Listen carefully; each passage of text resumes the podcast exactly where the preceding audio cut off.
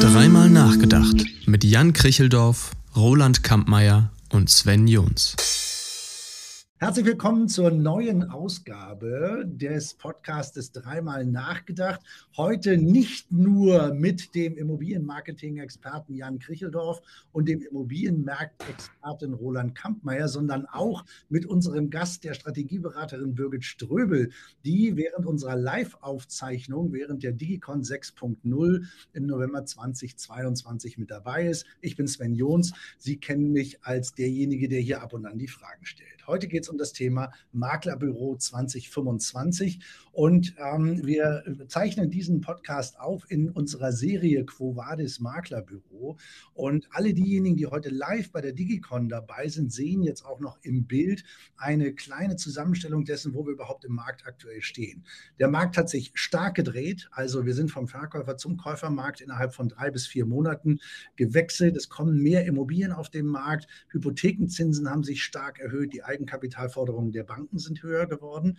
Daraus ergibt sich jetzt in den Büros eine Situation, die ein kleines bisschen diffus ist. Einerseits sind mehr Vermarktungsaufträge vorhanden, damit also auch mehr Chancen, Umsatz zu machen.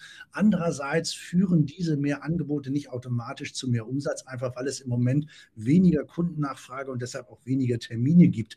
Viele Kundenabsagen werden auch mit einer nicht vorhandenen Finanzierung oder dem sich nicht leisten können oder den gestiegenen Energiekosten begründet.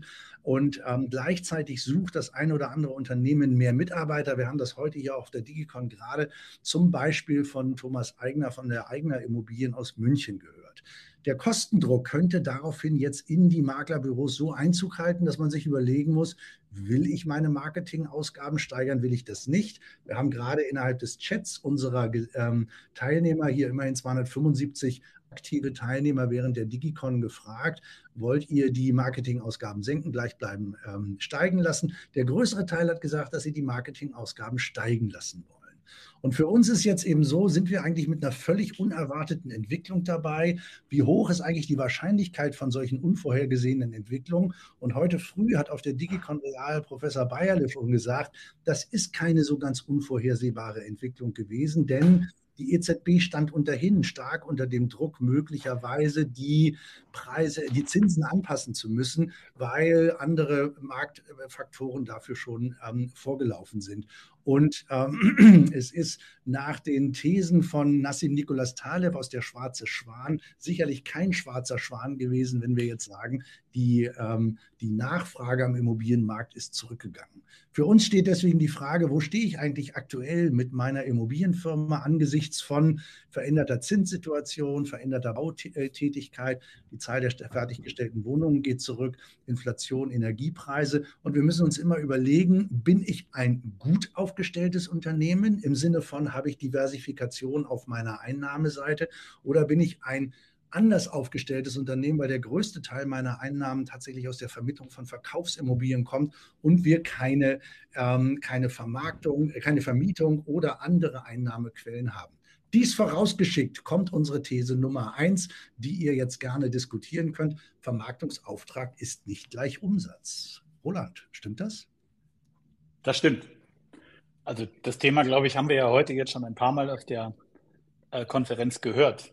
Also sprich, wenn ich nicht das Richtige einkaufe, dann muss ich damit rechnen, dass ich mich vielleicht etwas länger mit dieser Immobilie, der Kollege Thomas Eigner hat es ja gerade auch schon erwähnt, äh, beschäftigen muss. Und äh, insofern ähm, kann man sicherlich sagen, dass alles, was wir bis einschließlich letztes Jahr eingekauft haben, da wussten wir, dass wir es relativ zügig verkaufen können. Ähm, das gilt in diesem Jahr definitiv nicht. Also muss ich mich damit beschäftigen, was ich einkaufe. Jan, siehst du das so, dass also praktisch ähm, Aufträge sind immer noch Umsatzchancen? Chancen sind es, aber du musst sie verwandeln. Klar, ähm, also das die Qualifikation von Aufträgen, die wird äh, äh, sehr viel wichtiger werden. Aber natürlich ist es auch so, äh, hast du mehr Masse, dann kannst du auch am Ende mehr verkaufen. Ähm, also ähm, ich glaube, äh, sicherlich muss man das werden, mehr hinschauen. Ne? Bitte was? Also das wäre das wär ein, das wär ein positiver Aspekt, äh, lieber Jan, weil das Schwungrad, was natürlich mit einer entsprechenden Anzahl an Immobilien in deinem lokalen Markt sich quasi in Bewegung setzt, sorgt auch dafür, dass möglicherweise vielleicht die Nachbarimmobilie, die du auch im Angebot hast, verkauft wird. Vielleicht nicht die eigentliche Immobilie, wo gerade die, die Aufmerksamkeit drauf geht, ja. Das könnte man als Argument sehen. Würdest du jetzt tatsächlich das so runterfiltern, dass du nur noch ganz wenig im Angebot hättest, weil du sagst, du nimmst nur noch das, was du wirklich hundertprozentig sagst, was du zügig verkauft bekommst, bist du auch nicht gut beraten. Ja. Hängt also von deiner Filterfähigkeit ab, würde ich mal sagen. Ne? Wenn du in der Lage bist, ähm, ja. deine Zielgruppenbestimmung so gut zu machen, dass du die wenig, also dass du die wenigen Objekte, die du hast, auch gut verkaufst, dann merkst du es eigentlich nicht. Ja? Wenn du, wenn du nicht in der Lage bist, den Filter so gut anzusetzen, weil dir die Zeit fehlt zum Beispiel ähm, oder, oder die Erfahrungswerte ähm, und weil der Markt auch äh, sich weiter bewegt, ähm, dann ist ja. es sicherlich auch nicht komplett falsch. Du hast mehr Objekte, aber du hast dann eben, wie du es ja auch gesagt hast, mehr Last. Ne? Also du musst äh, äh, mehr Aufbereitung machen. Vielleicht fehlt dir dann eben am Ende die Zeit, um das ähm, gut filtern zu können. Aber es geht ja hier um automatisch. Die Betonung liegt auf automatisch. Automatisch äh, ist es natürlich nicht der Fall. Ne? Das war eher die genau. Situation, sagen wir mal, des, bis zum ähm, ähm, mittleren ersten Halbjahr, oder? Also ich sage mal, da war ein Vermarktungsauftrag eher Umsatz. Ja, würde ich, würde ich auf jeden Fall so sagen. Ich glaube übrigens auch, weil ich das heute ein paar Mal schon gehört habe, wir, vielleicht kommen wir da gleich auch noch zu. Wir reden hier jetzt alle schon lustig vom Käufermarkt. Ich glaube nicht, dass wir einen Käufermarkt haben. Tatsächlich. Also wir haben, äh, weil die Herausforderung, äh, zumindest bei uns im Maklerunternehmen, ist ja auf beiden Seiten gleich. Also vielleicht haben wir vorher uns ähm, quasi sehr stark mit dem Verkäufer beschäftigt und mussten den Käufer gut organisiert durch den Prozess der Transaktion durchführen. Und jetzt braucht es aber eben auch auf der Kaufseite eben die gleiche, Auf die, die gleiche Aufmerksamkeit. Und der, der, der Einkauf ist im Übrigen auch nicht einfacher geworden, sondern im Gegenteil, der ist ja jetzt viel komplexer geworden. Weil was, was für einen Preis schreibst du jetzt an die Immobilie dran, wo du genau weißt, dass du vor sechs Monaten noch was völlig anderes dran geschrieben hättest? Und vor allen Dingen, wie erklärst du das einem Verkäufer, dass er versteht, dass das auch keine temporäre Übergangsphase ist und äh, wir in drei Monaten vielleicht wieder das Gleiche kriegen, was wir in 21 bekommen haben. Also deswegen, ähm, da ist eine ganze Menge zu tun. Wir haben unsere zweite These, nicht jede Immobilie ist gleich verkäuflich. Und das haben wir heute schon gehört, weil das sowohl in den Vorträgen von Professor Weiler als auch von Herrn Hesselbart ähm, genau um dieses Thema ging. Das große Einfamilienhaus am Stadtrand 80er Jahre mit einer fragwürdigen Energiebilanz lässt sich vielleicht nicht mehr so gut verkaufen. Unser Immobilienmarktexperte wird was zu Penthäusern sagen, bei denen ja bislang das Sky the Limit war. Ähm, und ähm, die Frage ist, ob das heute immer noch so ist. Aber Mietwohnungen sind wieder stärker gefragt. Also wie marktgängig sind die Immobilien im Moment, Roland, die du bei dir im Angebot hast? Ja, jetzt hast du zwei Dinge miteinander vermischt. Also, weil du gerade Miete angesprochen hast, äh, die, die Miete, auch das ist ja eine Feststellung von Thomas Eigner gewesen.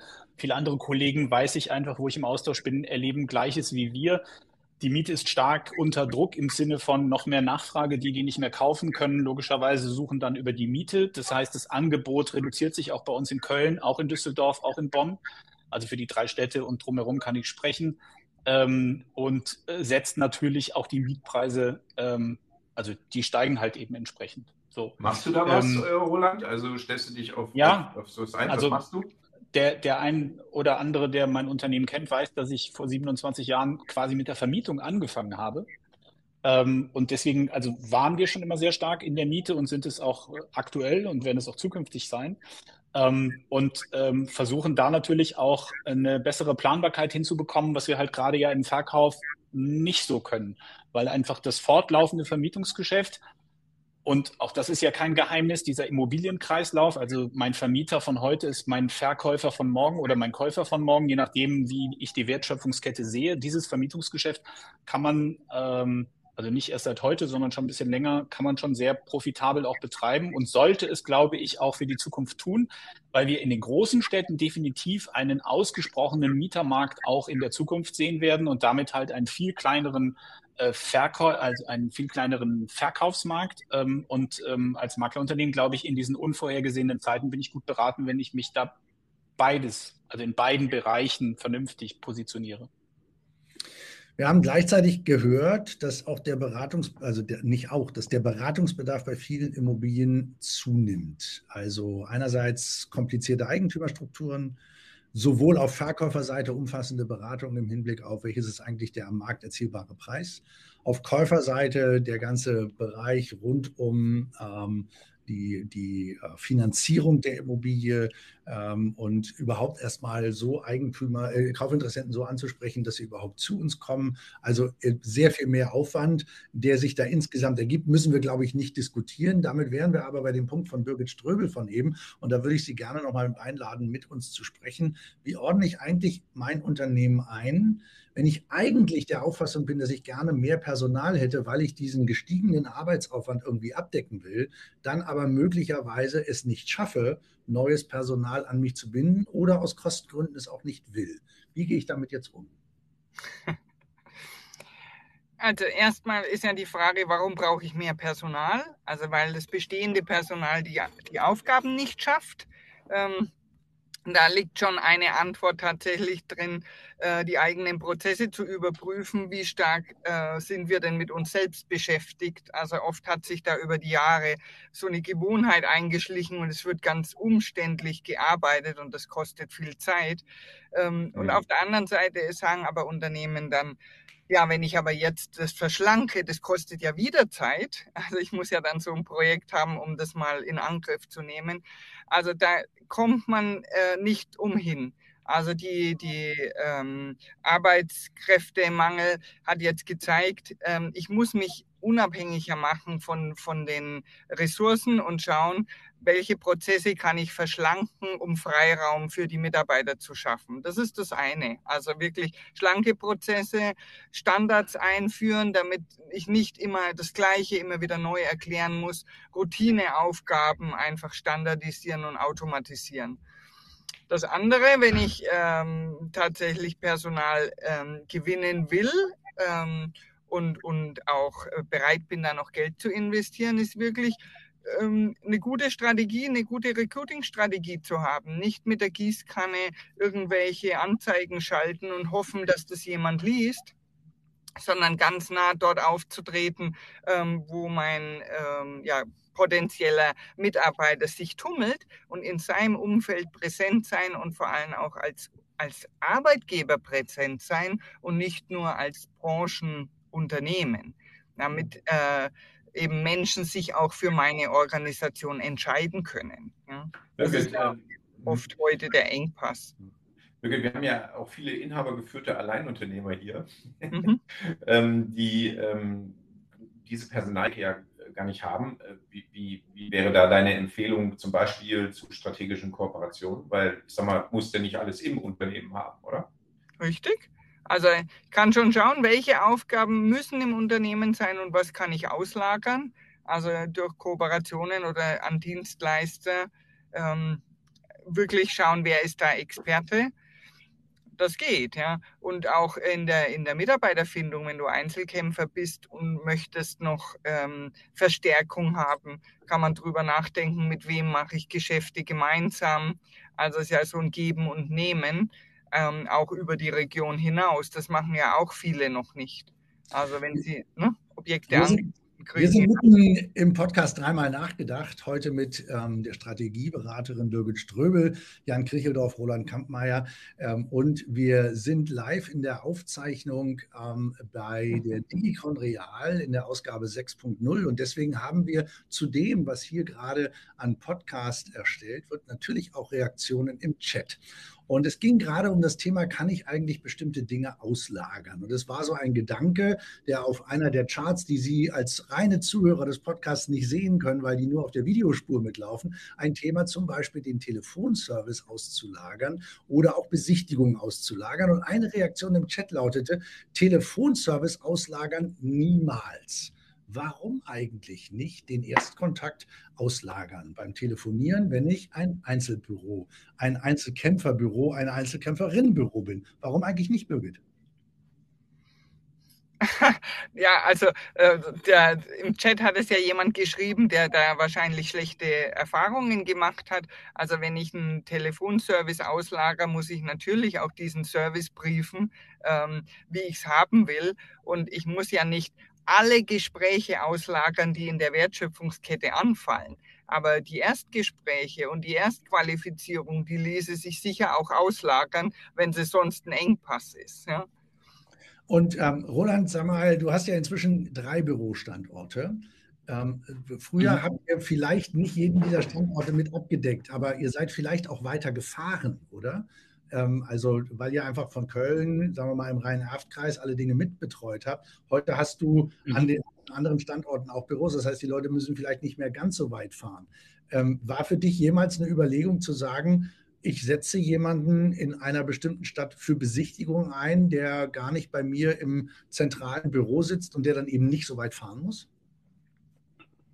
Also die Diskussionen haben wir, glaube ich, schon lange, wahrscheinlich so lange, wie es mein Unternehmen gibt, dass man so den Türöffner, äh, ne, so hat man das mal bezeichnet, in einem gut strukturierten Prozess halt eben einbaut äh, und dann sagt, dann, dann macht das da jemand vor Ort. Man muss aber ja tatsächlich sagen, dass in den letzten zwei bis drei Jahren etwas passiert ist, was uns ja tatsächlich in diesem Bereich auch hilft. Das heißt also, über die Pandemie haben wir ja zu dem Hybridarbeiten viel schneller und besser gefunden, als das vielleicht eben äh, vorher denkbar gewesen wäre. Das heißt, unsere äh, Maklerkollegen beispielsweise im Unternehmen ähm, gestalten sich ja eben ihre äh, Touren und, und, und Termine auch viel stärker über den Wohnort und unsere Niederlassung, also im Sinne der betriebswirtschaftlichen äh, Form, wie das also für Zeit, aber eben auch für die Ressource, also sp sprich, was kostet es eigentlich an Sprit, beziehungsweise eben an, an, an zusätzlichem Aufwand, also wie das halt eben erforderlich ist.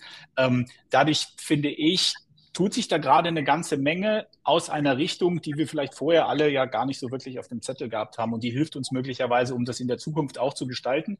Äh, würden die Energiekosten weiter steigen, äh, muss man ganz klar sagen, muss man sich sicherlich mehr Gedanken darüber machen, wie man Besichtigungen organisiert. Aber auch da vorgeschaltet geht's ja, weil wir eben über Telefon äh, zum Beispiel gesprochen haben. Also Qualifizierung ist ja jetzt King. Ne? Also sowohl in, in Kauf wie in Miete. Also mit wem treffe ich mich tatsächlich vor Ort? Und ich sage schon sehr lange, es geht nicht um quantitativ, also um ganz viele Besichtigungen, sondern es geht um die richtige Besichtigung. Das kann, das können ganz wenige sein, wenn sie denn zum Erfolg führen. Das ist gut. Und ich glaube, dass die Maklerhäuser, äh, egal wie groß sie sind, gut aufgestellt sind, wenn sie sich überlegen, äh, wie qualifiziere ich wirklich die Leute, mit denen ich mich vor Ort treffe. Also wie ich das neulich schon mal erzählt habe, wenn der Käufer anruft, muss ich ihm eigentlich als erstes die Frage stellen, ob er 35 bis 40 Prozent Eigenkapital hat. So, wenn er Ja sagt, dann kann der mit mir vielleicht in einen Termin kommen. Wenn der Nein sagt, ist die Wahrscheinlichkeit, dass wir wirklich in die Transaktion jemals gehen können, total gering.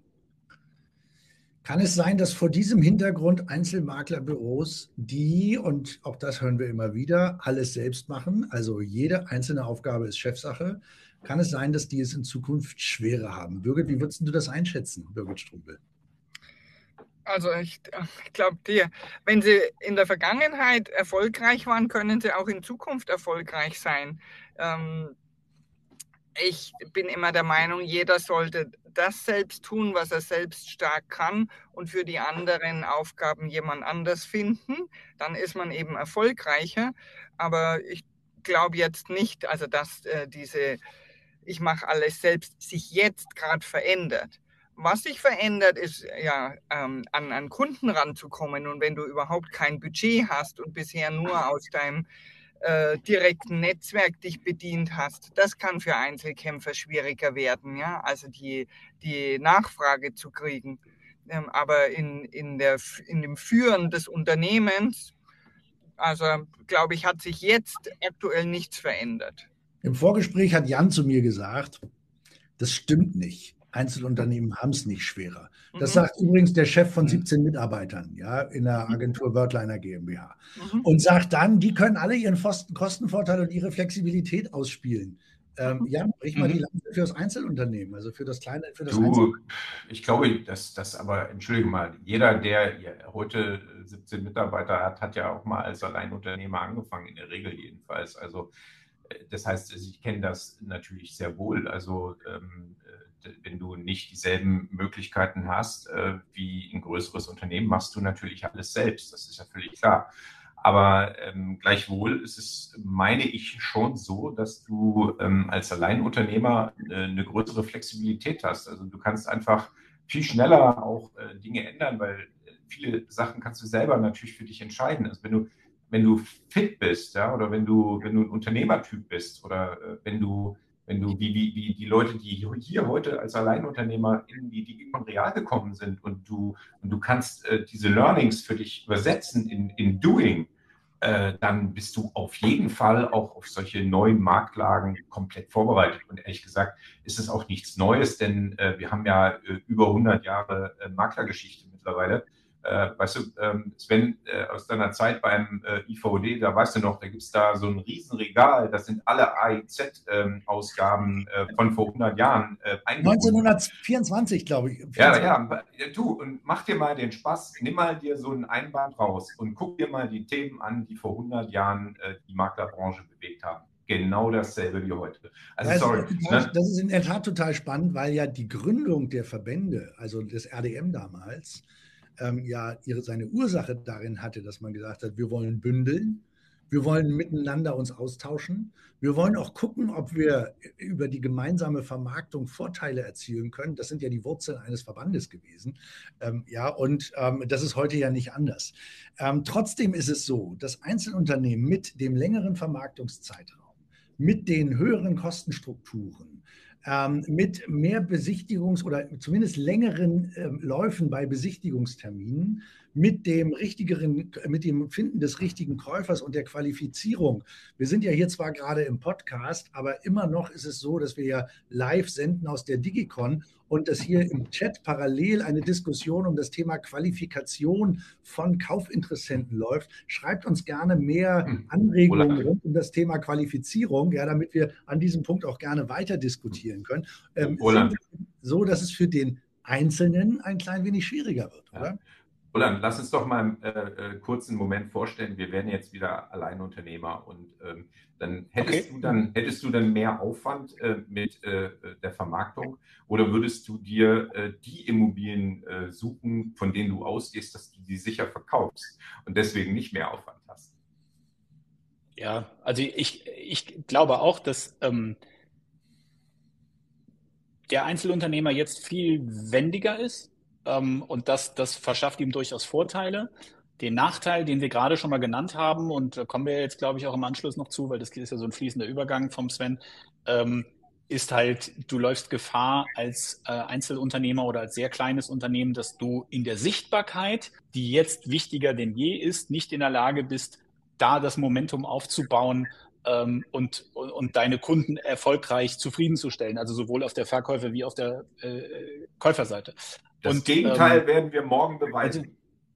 Ja, ja, das äh, freue ich mich, freue ich mich sehr darüber. Ich wollte nur sagen, also ne, der Gewinner Klaus Saarloch, der hier eben im, im, im Call war, ähm, der Gewinner eBay Kleinanzeigen ist ja nicht umsonst da, weil man halt sagt, okay, wir brauchen jetzt eben diese Sichtbarkeit.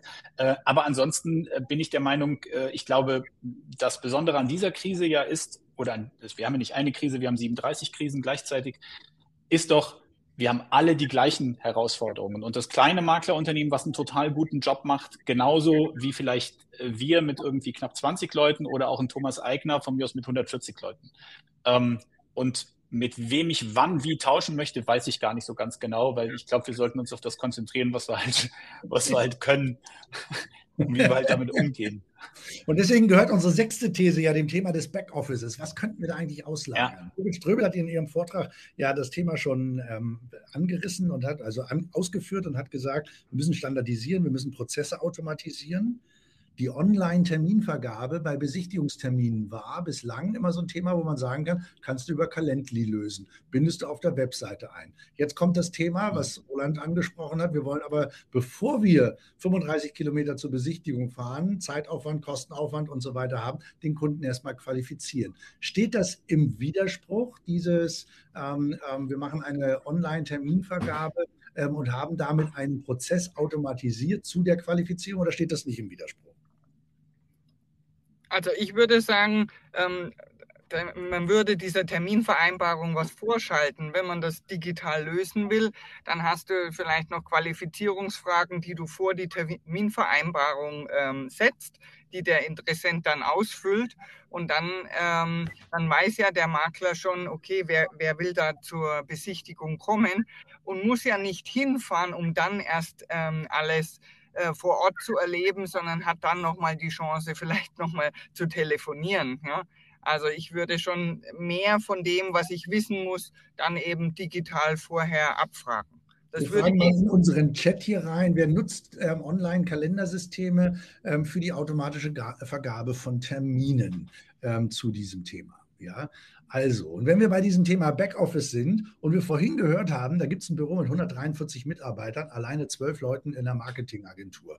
Ja, könnte man ja vielleicht auch sagen, so ein großes Unternehmen könnte doch eigentlich Aufgaben für kleinere Unternehmen übernehmen. Ähm, gibt es eigentlich Möglichkeiten, dass ein solches größeres Unternehmen seine Tür öffnet und sagt, du kannst bei uns bestimmte Dienstleistungen einkaufen, damit du sie nicht mehr selbst erbringen musst? Und könnte es nicht genauso sein, dass kleinere Büros sich auch dieser Entwicklung, dieser Entwicklung aktiv aufgreifen und eben überlegen, wer kann mich eigentlich unterstützen bei diesem Thema? Ich erinnere mich heute Vormittag an die Diskussion, wer könnte eigentlich für mich die Wertermittlung übernehmen, damit ich die Wertermittlung auslagern kann, damit ich nicht das ganze Qualifikationsthema rund um die Wertermittlung und den Zeitaufwand im Zusammenhang mit der Erstellung der Wertermittlung selbst tun muss. Wie gehe ich da richtig vor? Jan Kricheldorf aus Sicht des Marketing-Experten, was würden denn die Maklerbüros jetzt schlauerweise überlegen?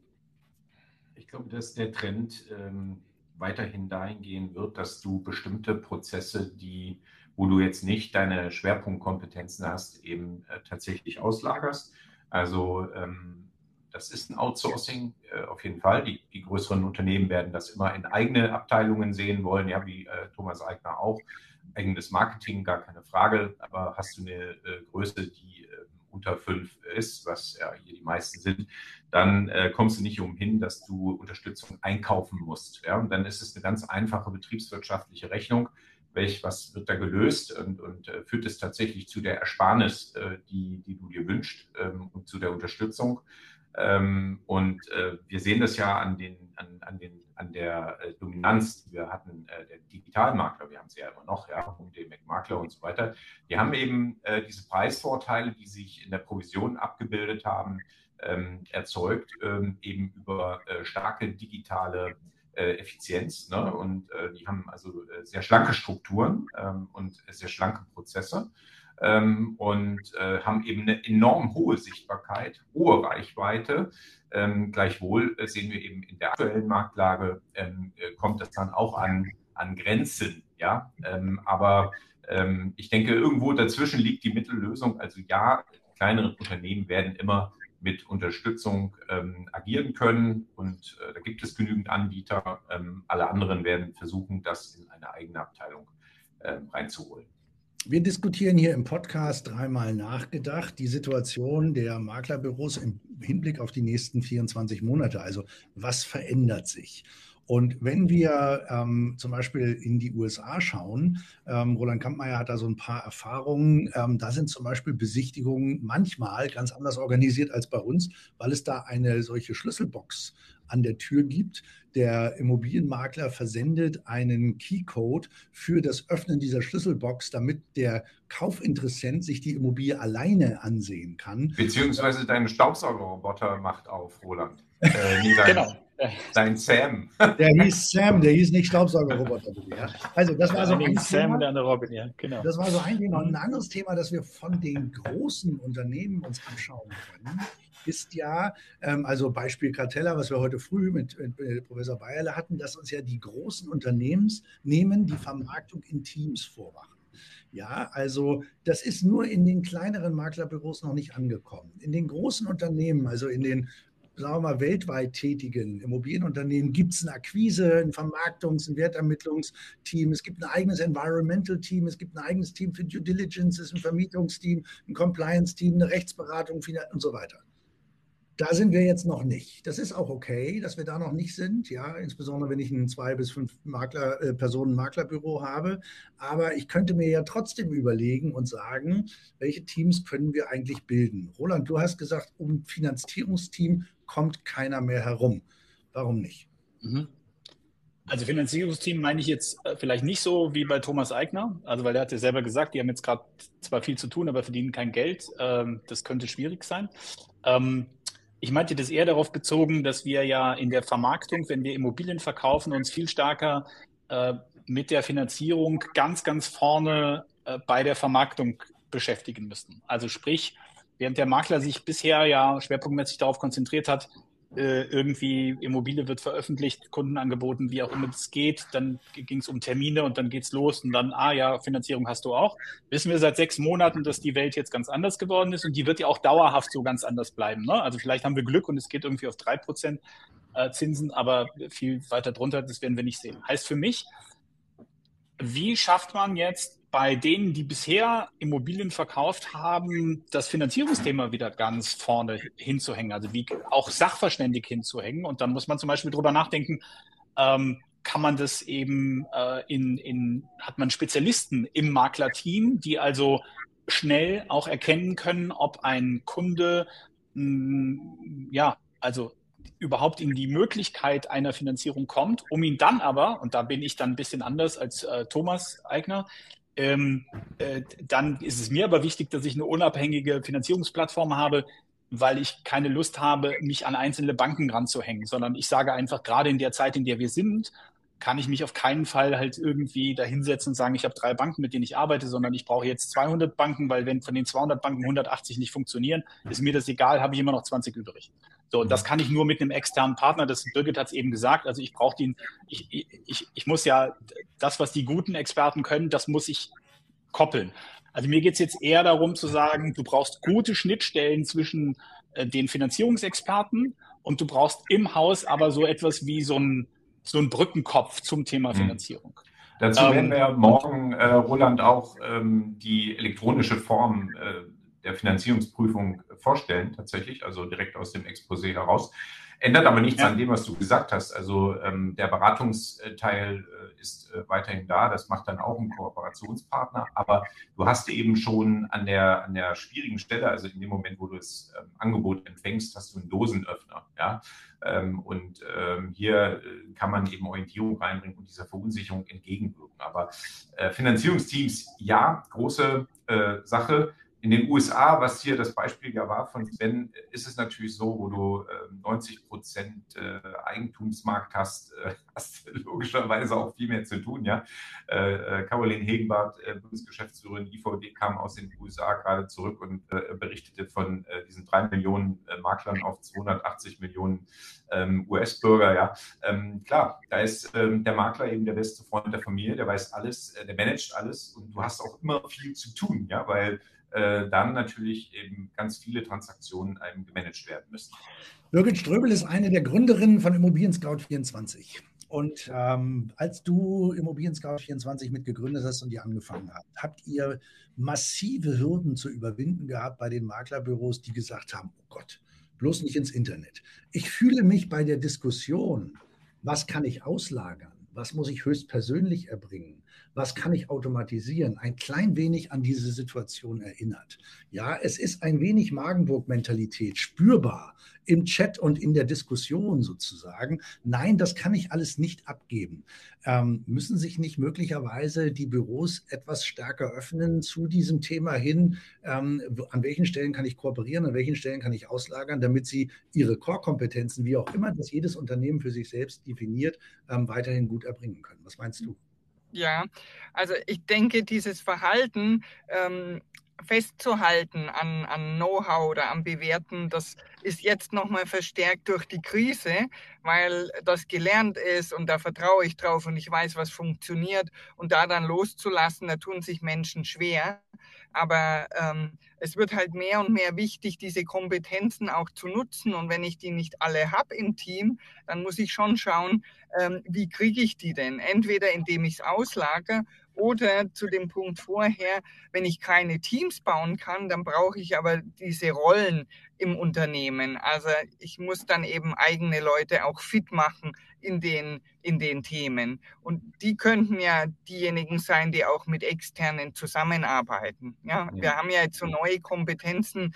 Ähm, zum Thema Energie, ähm, ESG und sowas im Haus auch mhm. da sein muss. Und da kann ich nicht immer unbedingt ein ganzes Team bauen, aber ich kann es auslagern und habe eine Rolle im Haus, die mit dem Ausgelagerten zusammenarbeitet. Das glaube ich schon. Das müssen Unternehmen lernen, ähm, nicht alles selbst machen zu wollen. Sonst ist man einfach zu langsam, weil es immer draußen jemanden schon gibt, der schon weiter ist mit dem Know-how. Ja. Wir kommen zum Ende des Podcasts dreimal nachgedacht. Die beiden oder alle drei dürfen gleich nochmal. Ich würge das auch nicht ab, Jan. Ja, ja. Ich kann nur noch mal sagen, wenn es nach mir gehen würde, würde es ja mindestens einen Vortrag pro Digicon Real zum Thema Sprachsteuerung geben, weil ich ja ein großer Fan von Voice Control bin. Aber ähm, das nicht, Stimmt gar nicht. Nicht alle Organisatoren der Digicon Real sind da Schrecklich. Schrecklich. ja, und auch das, das Thema Chatbot äh, ist noch sehr diffizil und ich glaube, in zwei Jahren wird das komplett dazugehören, weil wir schon inzwischen sehr gute ähm, Lösungen bereits am Markt haben und die auch sehen. Und ähm, das wird immer weiter voranschreiten ähm, und wir bleiben natürlich auch in der Hinsicht ähm, gemeinsam auf dem Laufenden. Und ähm, damit wir zum Schluss kommen können, möchte ich noch die Schlussthese, ähm, die wir hier mit aufgearbeitet haben zum Maklerbüro 2025, noch kurz zur Diskussion stellen, damit zum Ende kommen, äh, nämlich dass lokale Expertise in der Online-Präsenz die Nummer eins ist und noch stärker sein wird in Zukunft. Seht ihr das eigentlich genauso? Noch stärker sein muss, sein wird, na, da muss der hinkommen. Hm. Greift zu kurz, finde ich. Nicht nur die, die lokale, lokale Expertise. Ja. Die greift inwiefern zu kurz? Also du willst die nicht? Nee, doch. Also die lokale Expertise ist äh, natürlich ist ja Farming. Also das ist ja das äh, altbewährte Prinzip, dass du in deiner Farm äh, die Nummer eins bist. So weit, so gut, ja. Aber ähm, wir wollen ja nicht ganz vergessen, dass da ein paar andere ähm, äh, Faktoren dazu gehören. Persönlichkeit, ne? das, wir hatten halt hier äh, People's Business heute ganz oft auch gehört. Also äh, lokal ist gut, aber ähm, wenn du ansprechbar bist, ja, wenn, wenn du tatsächlich greifbar bist, ja, wenn ich bei Roland an der Tür klopfen kann und sagen kann, Roland, erklär mir mal die Welt. Bei Roland geht wahrscheinlich auch immer noch der Chef selbst ans Telefon. Ja, dann, äh, dann, die Tür, dann ist es gut. Dann ist es gut. Aber die, ich glaube, diese Greifbarkeit ist ganz wichtig. Gerade in so Phasen, wo du verunsichert bist. Menschen haben unfassbar viele Probleme momentan, Herausforderungen, denen sie ausgesetzt sind. Weißt du, da hast du eine Scheidung oder hast du äh, ein Pflegeheimproblem, weiß weiß ich. Und dann äh, guckst du in die, in die Portale und siehst, äh, ja, ich sag mal Ladenhüter. Ne? Also du brauchst Menschen. Äh, absolut brauchen wir Menschen, aber wir sind ja in der Diskussion. Das schließt das, das schließt das aber ja im Übrigen nicht aus. Also ich glaube Nein. übrigens, ihr meint beide das Gleiche und, und Jan, du hast es jetzt einfach den, das ein bisschen weiter gefasst. Äh, wir haben und ihr habt heute schon drüber gesprochen, ihr werdet morgen auch noch drüber sprechen. Also, wo kriegen wir jetzt die Reichweite her? Wir haben im Moment ja zu wenig Käufer, die wir da oben in den Trichter reinpacken können, oder? Sind wir uns ja alle einig drüber. So. Yes. Und ähm, klar, ne, es gibt immer Ausnahmen, äh, logisch, bevor das jetzt der eine oder andere schreibt. Ähm, und so, da muss ich dran arbeiten. Deswegen glaube ich, dass die lokale Expertise, äh, wenn die, wenn, wenn ich die schon habe, also online vor allen Dingen habe, Natürlich muss man auch eben offline gut präsent sein, das ist ja gar keine Frage. Äh, das muss ich jetzt in der nächsten Zeit stärken, weil über eBay und Co. haben wir eben schon gesprochen und uns dürfte ja auch klar sein, dass alle Beteiligten da draußen, die halt eben in irgendeiner Form in der Portallandschaft unterwegs sind und halt eben wo Immobilienmarkt, also wo Immobilien auf Marktplätzen angeboten werden, die werden das sicherlich, also auch die bekommen gerade eine neue Bedeutung und das werden sie möglicherweise auch nutzen um das mal so zu sagen. Wir haben mit dieser Ausgabe des Podcasts dreimal nachgedacht im Rahmen der Serie Quo Vadis Maklerbüro über das Maklerbüro 2025 gesprochen. Und ich bedanke mich sehr herzlich bei Birgit Ströbel, die uns heute als Gast zugeschaltet gewesen ist, hier bei der Live-Aufzeichnung während der Digicon Real. Und wir verabschieden uns aus dieser Folge heute. Ähm, klicken Sie auch in die nächste Ausgabe des Podcasts dreimal nachgedacht. Bis dann. Tschüss. Tschüss. Sven, sag mal. Tschüss. bye bye. Ciao. Sven, äh, irgendwie ein, ein, Radiomoderator ist auch ein bisschen an dir vorbeigegangen. Ne? Ja, das nützt ja nichts. Ich, muss jetzt ich, einmal den, ich musste jetzt einmal den Podcast zu Ende bringen, weil wir ja eine, eine, eine Voice-Dings brauchen. Du quatschst mir wieder in die Pause am Schluss. Radio. Natürlich zum Schneiden benötigen. Schneiden, schneiden, schneiden, schneiden, Kollegen. Radio, Radio Luxemburg wäre stolz auf dich, Sven. Ja, nee, wirklich, Sven. Also irgendwie hast du das Berufsziel auch verfehlt, würde ich sagen. Ja, ne? nee, Weil du das auch so schön machst, ne? das ist das Erste, was du als Radiomoderator lernst. Ähm, die Leute sehen nicht, also musst du es ihnen sagen. ja. Also Wahnsinn. Ja. Genau, so ist Sehr es. Gut. Aber wir haben ja noch eine ganze Menge Kolleginnen und Kollegen, 255 sind noch da, die jetzt noch mit ganz, uns, ganz kurz mit uns auf dieses Thema gucken wollen, das wir hier noch zusammengestellt haben als Ende sozusagen des Strategiethemas, ähm, das sozusagen mit Birgit Ströbel begonnen hat und jetzt gerade endet. Wir gehen mal auf die letzten drei Punkte ein. Ja, wenn Sie sich eine Art Analyseliste machen, wenn Sie so eine Strukturüberlegung machen, reden Sie doch mal über die Veränderungen, die bei Ihnen im Büro anstehen, in den kommenden drei Wochen mindestens mit drei Menschen bauen Sie sich über zehn Tage so eine Veränderungsliste auf. Also was wollen wir automatisieren, was können wir standardisieren, an welcher Stelle wollen wir Veränderungen, wo liegen unsere Ziele fürs kommende Jahr. Dann identifizieren Sie die Top 3 und legen los. Damit würde ich diesen Blog ähm, für heute beenden. Wir sagen Tschüss, Birgit Ströbel. Vielen Dank, dass du uns Tschüss, heute Dank. Über hier begleitet hast. Herzlichen Dank dafür. Tschüss, Birgit. Bis bald wieder. Ciao.